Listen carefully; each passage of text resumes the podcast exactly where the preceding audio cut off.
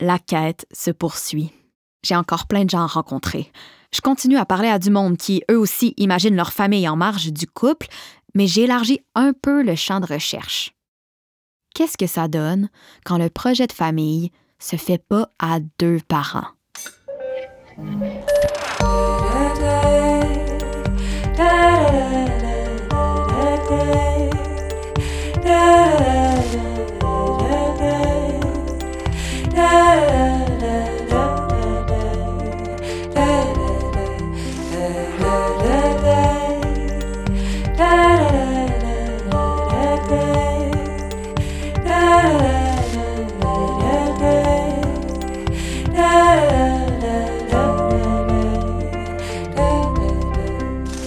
Parentèle, enquête d'une famille qui nous ressemble. Épisode 3. Concevoir une famille. Fac. J'ai ici une liste de 200 questions à se poser avant d'avoir un enfant avec quelqu'un. C'est précisément pour les personnes qui veulent un enfant en coparentalité. 200 questions? Où c'est que tu trouvé ça? Sur Internet, il existe un groupe Facebook Un groupe. sur la coparentalité par choix. Il y a du monde au Québec qui ont parti un groupe Facebook. Il y a plein de groupes à travers le monde, en fait, là, mais la, la plupart sont surtout utilisés pour le dating de coparents. Genre Tinder, mais pour des coparents? Oui. Hein? J'ai aussi compilé les différentes manières d'avoir un enfant. OK. OK. On pourrait adopter. Dans ce cas-là, il y a trois options.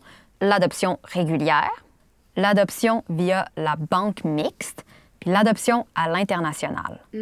Si on choisit ça, on peut pas faire la démarche ensemble. Les couples homosexuels sont pas admissibles dans la majorité des pays. Fait qu'il faudrait qu'une de nous deux adopte comme célibataire hétéro, puis qu'après, on refasse une démarche d'adoption au Québec. Mais on veut pas adopter, là. On avait dit que c'est moi qui allais être enceinte. Mais je, je sais, j'y arrive. Je veux juste te présenter toutes les options au cas où. OK. Parce que, effectivement, comme on est deux personnes avec un utérus, c'est pas mal plus facile de, genre, fabriquer un bébé. On pourrait faire un processus en clinique ou une insémination artisanale. Artisanal. Attends, je lis ici.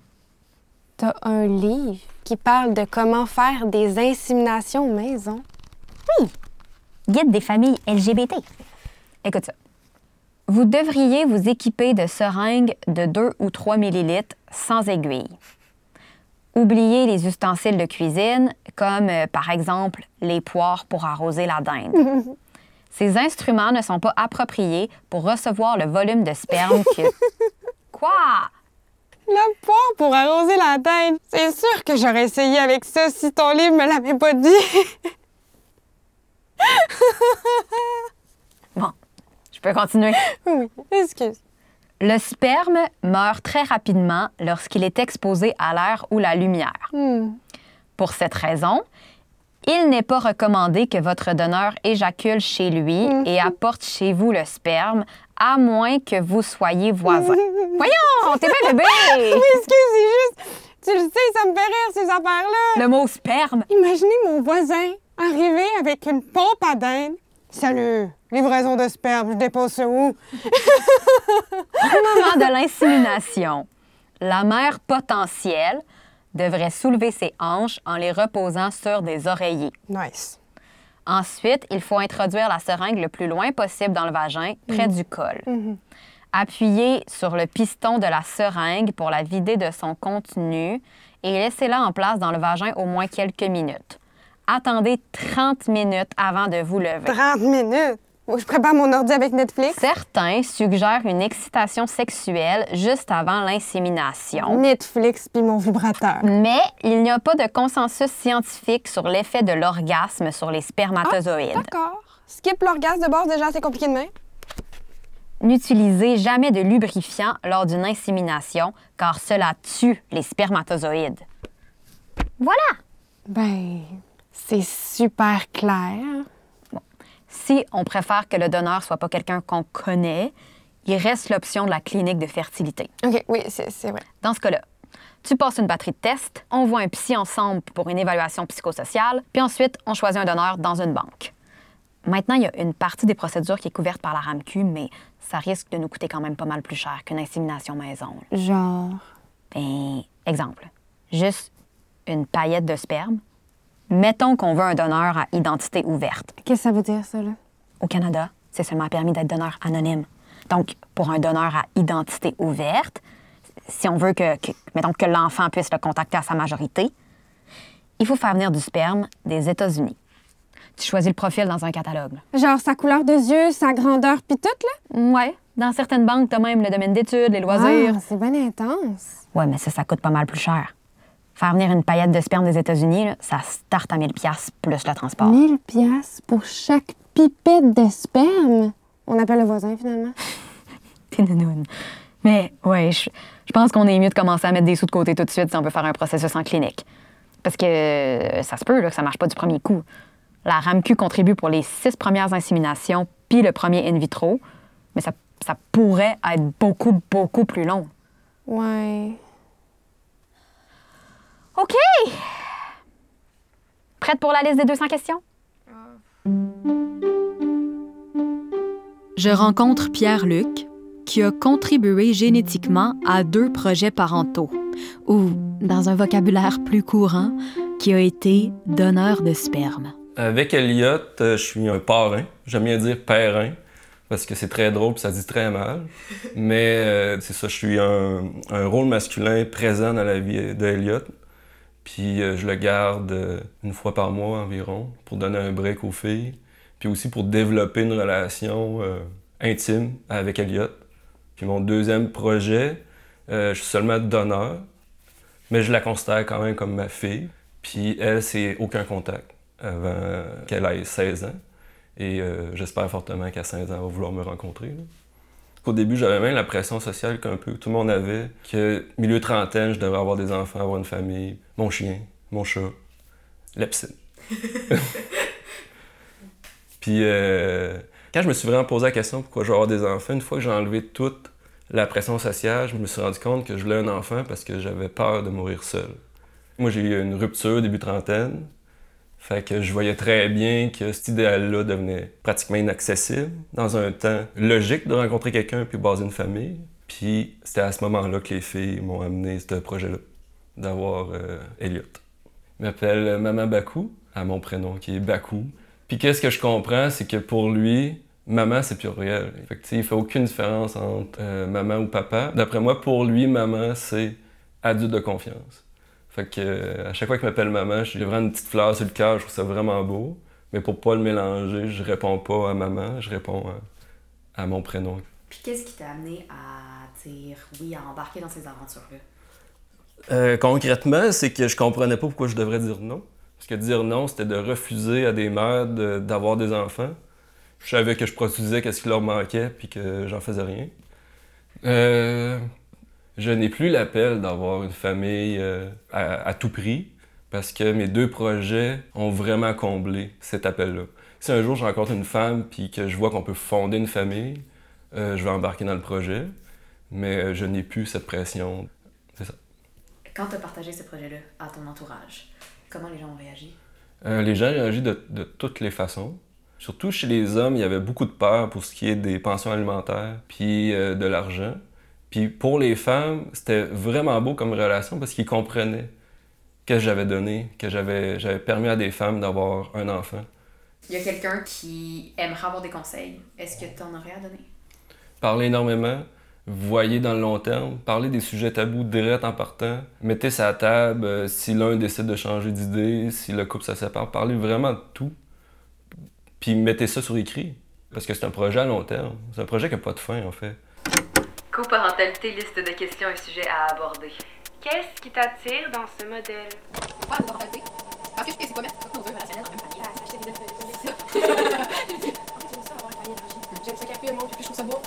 Qu'est-ce que tu ferais différemment de l'éducation que tu as reçue? On est rendu à la deuxième question. Euh, quel modèle de garde de l'enfant?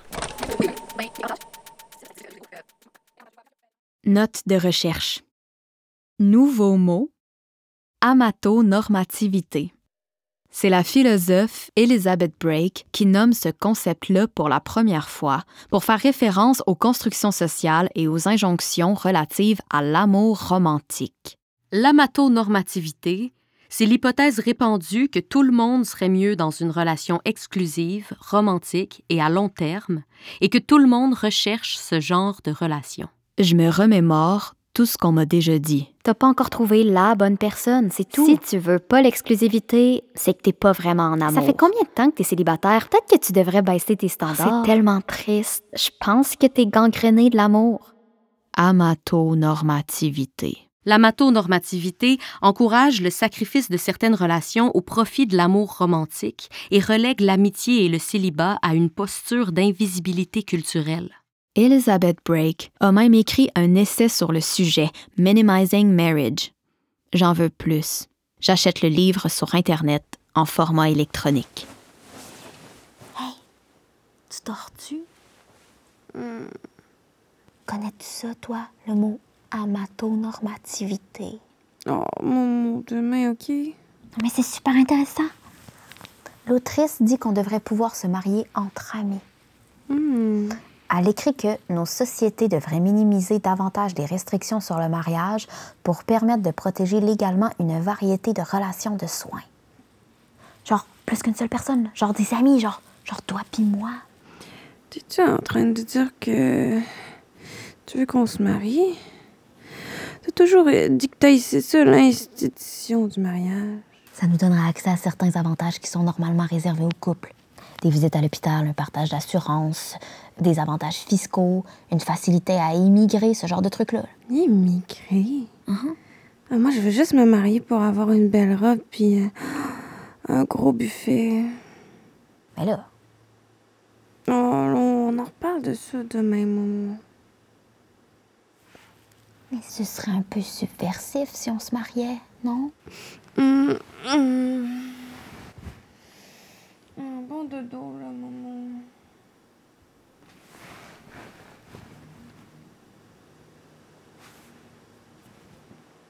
Je vais aller dans ma chambre, ok? J'arrive pas à dormir.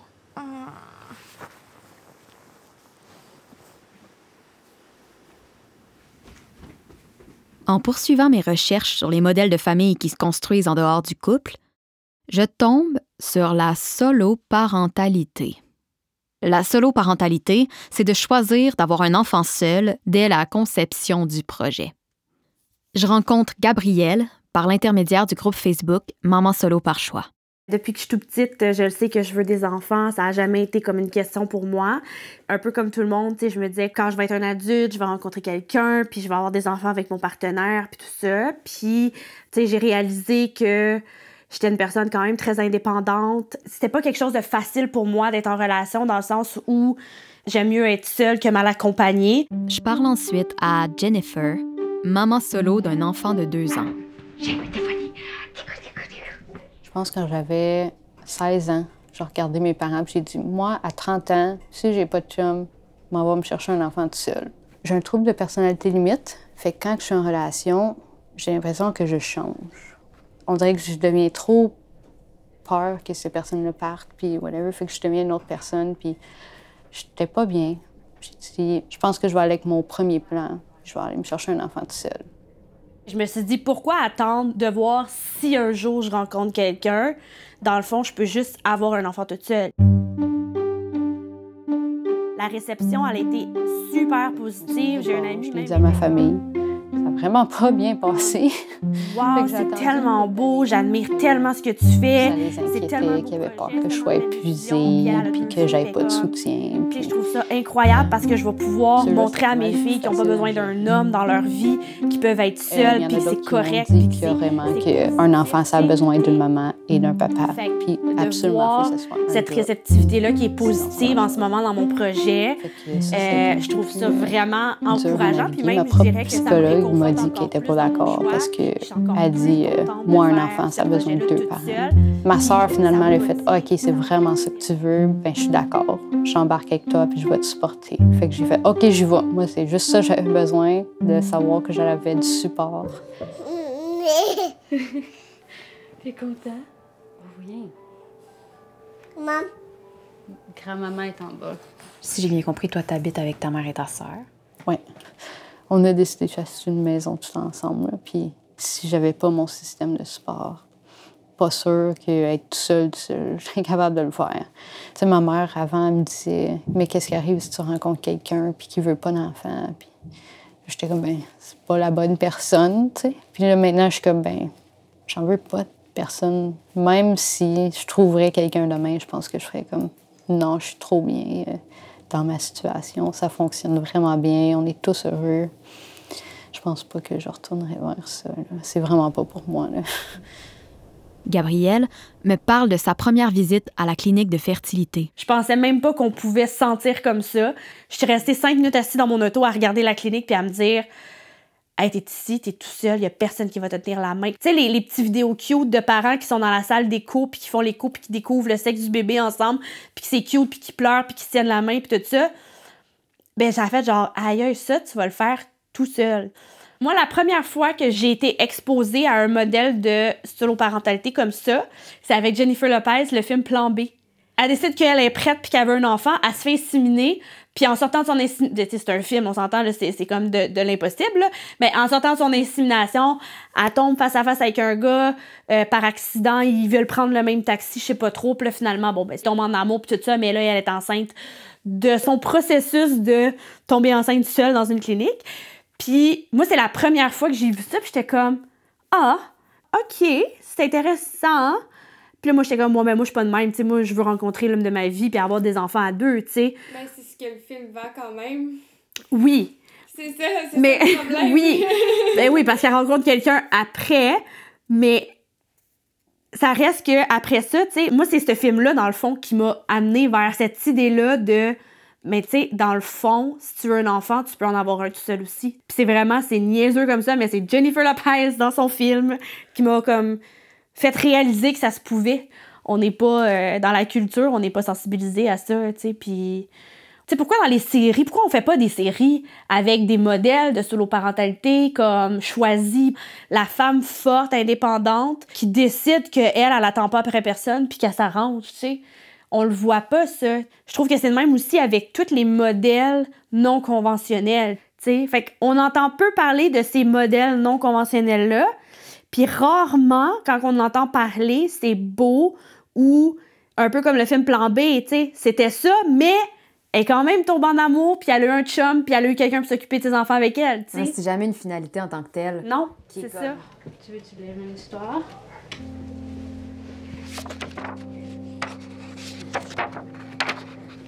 Regarde celle-là. Ça dit une famille, c'est une famille. Aujourd'hui, nous parlons de nos familles à l'école. L'enseignante nous demande ce qui les rend uniques. Oui, je décide d'en parler en dernier parce que je suis pas sûre de ce que je vais dire. Ma famille est différente des autres.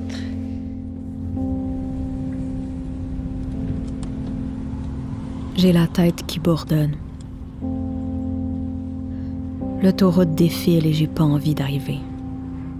Il y a trop de choses à réfléchir. Je pense aux histoires, à celles qu'on se raconte souvent puis celles qu'on n'entend jamais. Je pense aux fissures que ça crée quand on se sent pas représenté, quand on n'arrive pas à se projeter dans les récits populaires. Toute mon enfance, j'ai été très chanceuse. Sans effort, je me suis reconnue physiquement dans Martine, dans Madeleine, dans Anne au Pignon Vert, dans Fifi Brin d'Acier. Et même au-delà de l'apparence, une famille similaire à la mienne prenait vie dans la majorité des films, des livres, des BD qui me tombaient sous la main. Elles ont raison, Jennifer et Gabrielle. Quand on se voit nulle part, comment est-ce qu'on s'explique? Comment est-ce qu'on existe aux yeux des autres?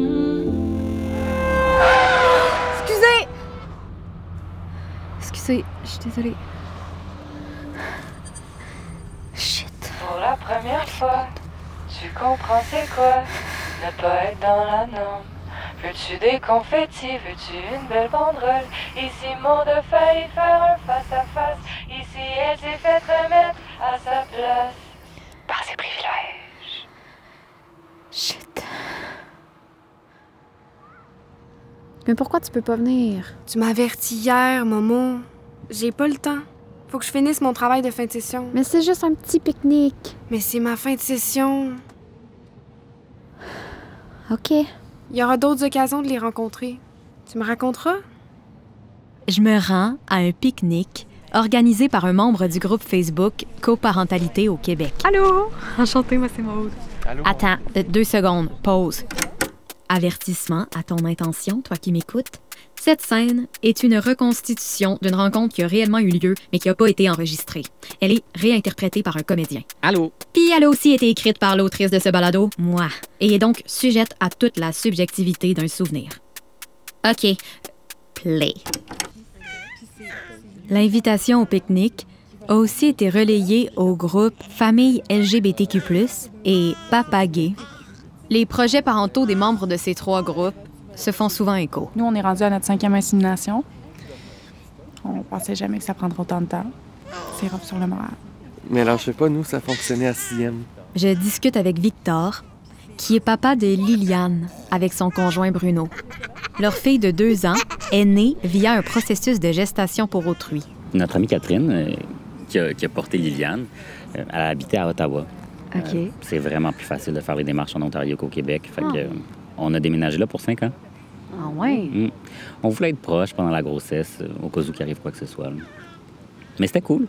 Ça nous a permis de nous rapprocher de sa famille à elle. Ah. Sais, Catherine, elle a eu trois enfants avant de porter Lily. Ah ouais, Mm. OK.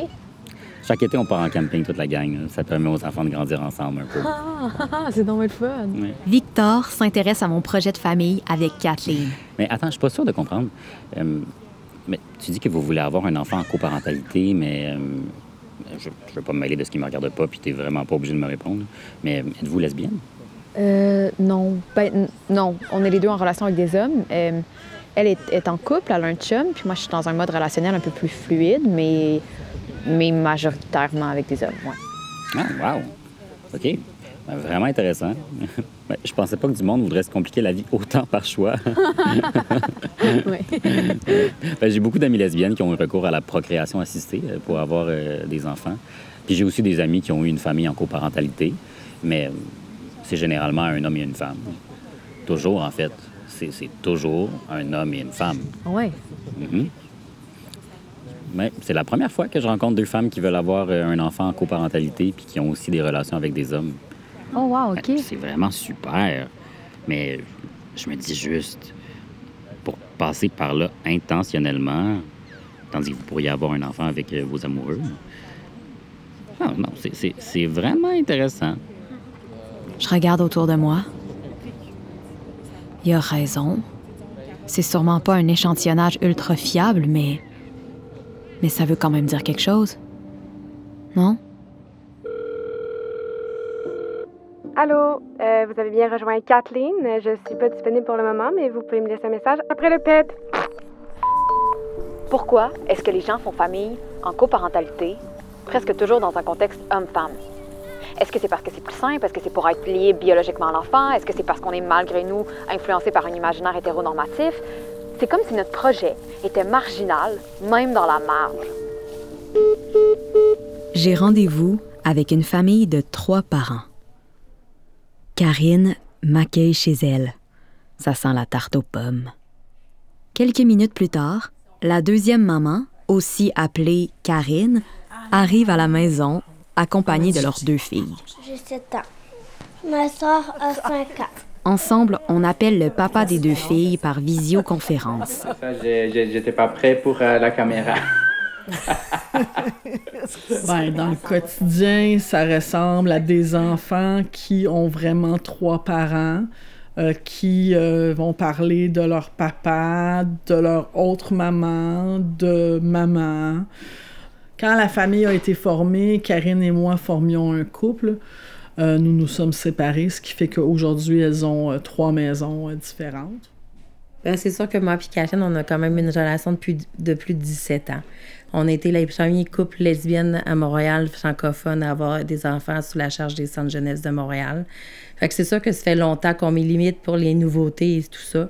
Euh, ensuite, ce qui est arrivé, c'est que Catherine voulait absolument aussi porter et j'étais d'accord avec ce projet-là.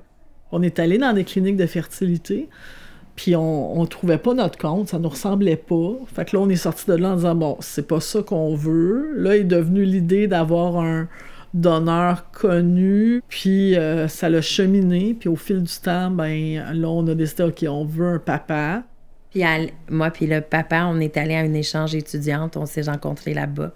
Donc moi j'avais dit à la blague on veut avoir des enfants mais il faut trouver le donneur avant. Puis il m'a dit ben moi je suis ouvert. Fait qu'après ça pendant deux ans, on a, on a développé une amitié avec lui. Voir aussi si on avait les valeurs qui pouvaient correspondre pour euh, former quand même euh, une famille là avec le- tout ça. C'était un souhait euh, depuis euh, un certain temps, mais c'était quelque chose qui était très abstrait à l'époque. Et euh, une fois que je les ai rencontrés, c'est comme la réalisation que, était- que tout est possible. Ben, c'est ça, moi, que la séparation n'était pas prévue entre moi et Karine.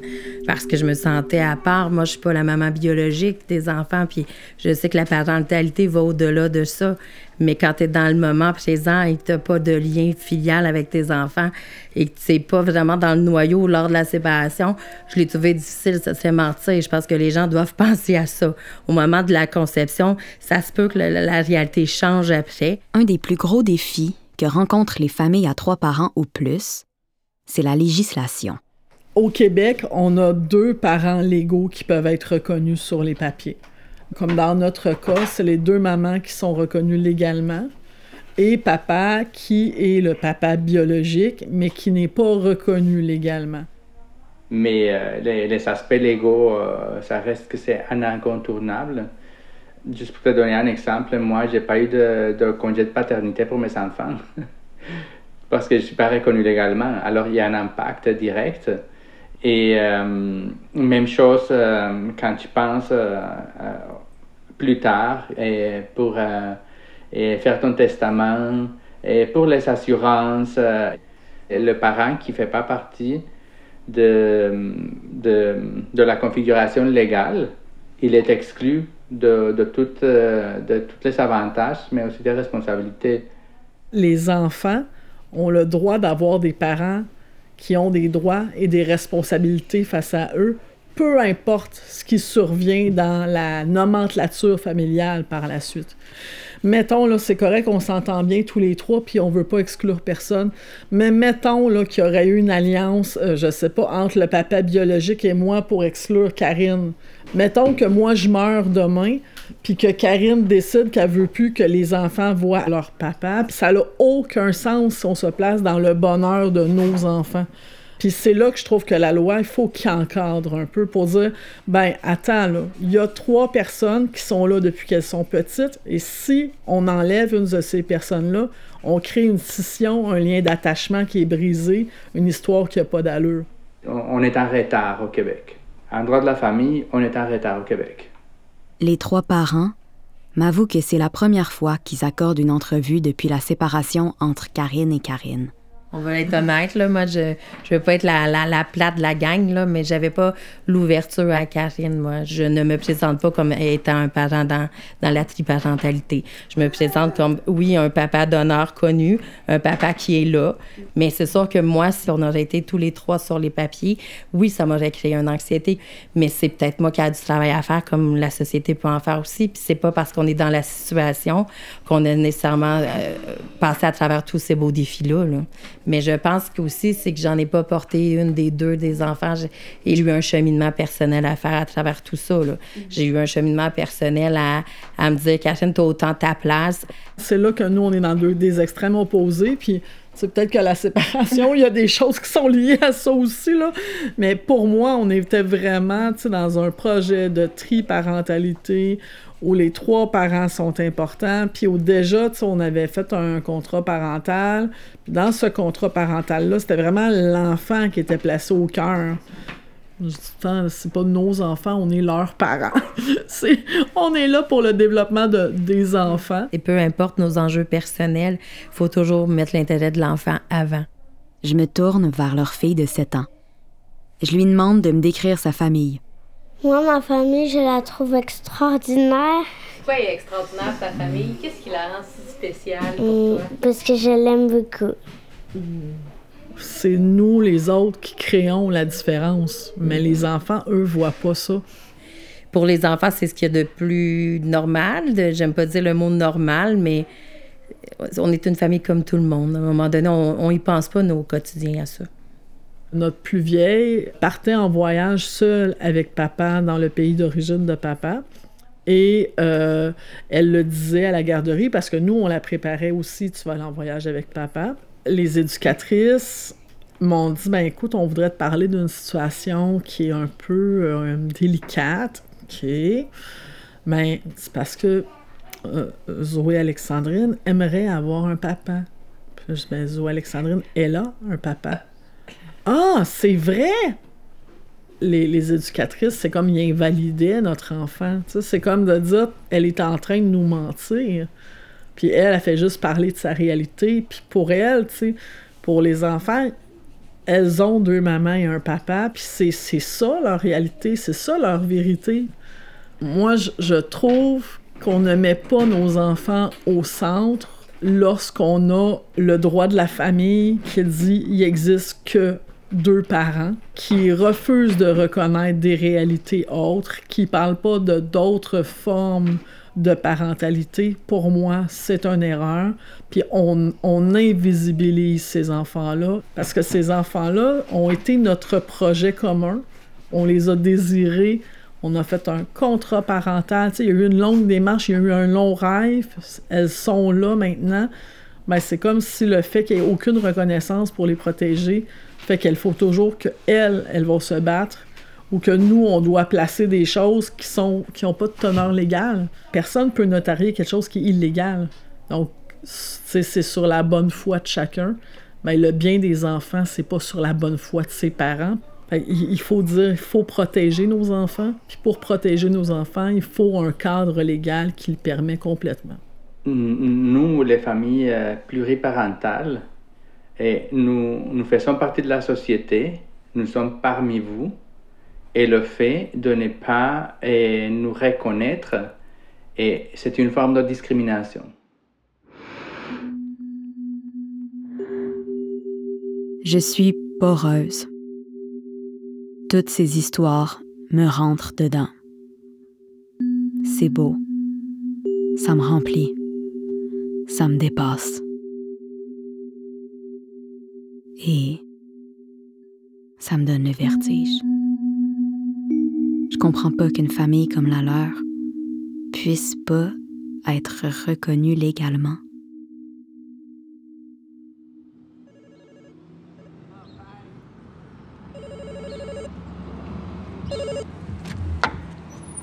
Allô, Doudou? Remy, alias Doudou, c'est ma sœur. J'aurais dû te la présenter avant. Elle est très impliquée dans le balado. C'est elle qui s'occupe de la prise de son puis de la conception sonore.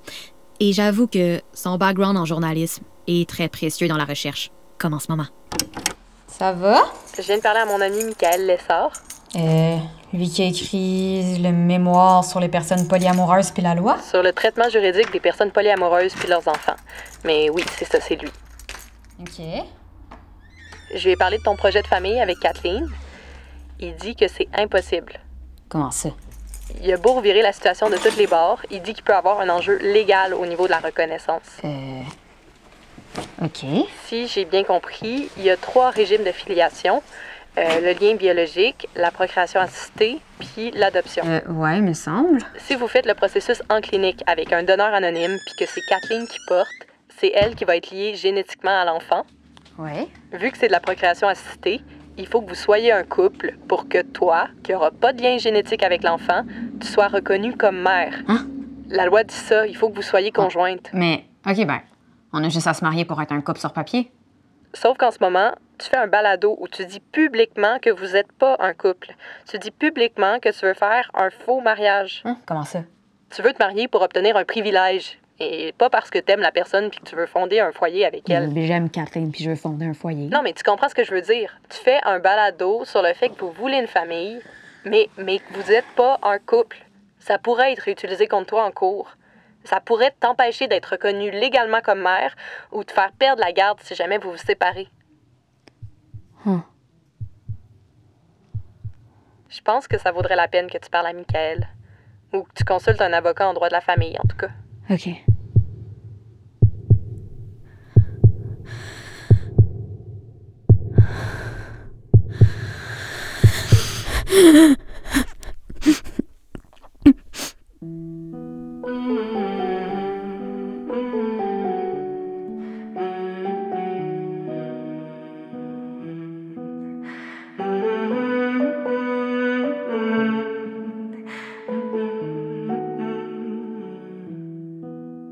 C'était le troisième épisode de Parentèle, en quête d'une famille qui nous ressemble. Pour en savoir plus sur le projet, on t'invite à nous rejoindre sur la page venusavelo.com baroblique parentèle. Tu y trouveras toutes les références citées dans cet épisode, dont la liste des 200 questions à se poser avant d'avoir un enfant en coparentalité, ainsi qu'une foule de ressources pour aller plus loin. Ce balado est une production de Vénus à vélo, écrit et réalisé par Maude Boutin-Saint-Pierre avec la collaboration de Kathleen Lorrain-McCarthy. Prise de son et conception sonore par Remy Boutin-Saint-Pierre. Musique originale composée par Erika et Jérémy Hagenveilleux. Montage musical, Jérémy Hagenveilleux. Avec les voix de Léo Bain, Silvio Vincent Legault, Rosalie Cournoyer et Philippe Rivard. Conception et réalisation du visuel, Marie Loubois. Direction vocale, Rosalie Cournoyer. Post-production sonore, Guillaume Côté. Assistance à la réalisation, Philippe Rivard. Direction de production, Marie Tanne et Auréliane Massé. Mentorat à l'écriture, Erika Soucy. Bande-annonce animée, Geneviève Tremblay. Merci à toutes les personnes qui ont témoigné à mon micro. Pierre-Luc, Gabrielle, Jennifer, Karine et Karine, leurs coparents et leurs enfants. Un merci tout spécial aussi à tous ces gens que j'ai rencontrés au cours du processus et qui m'ont aidé à leur manière et parfois sans le savoir à avancer dans cette quête. Ce balado n'aurait pas pu voir le jour sans le soutien du Conseil des arts du Canada, du Conseil des arts et des lettres du Québec et de Première Ovation.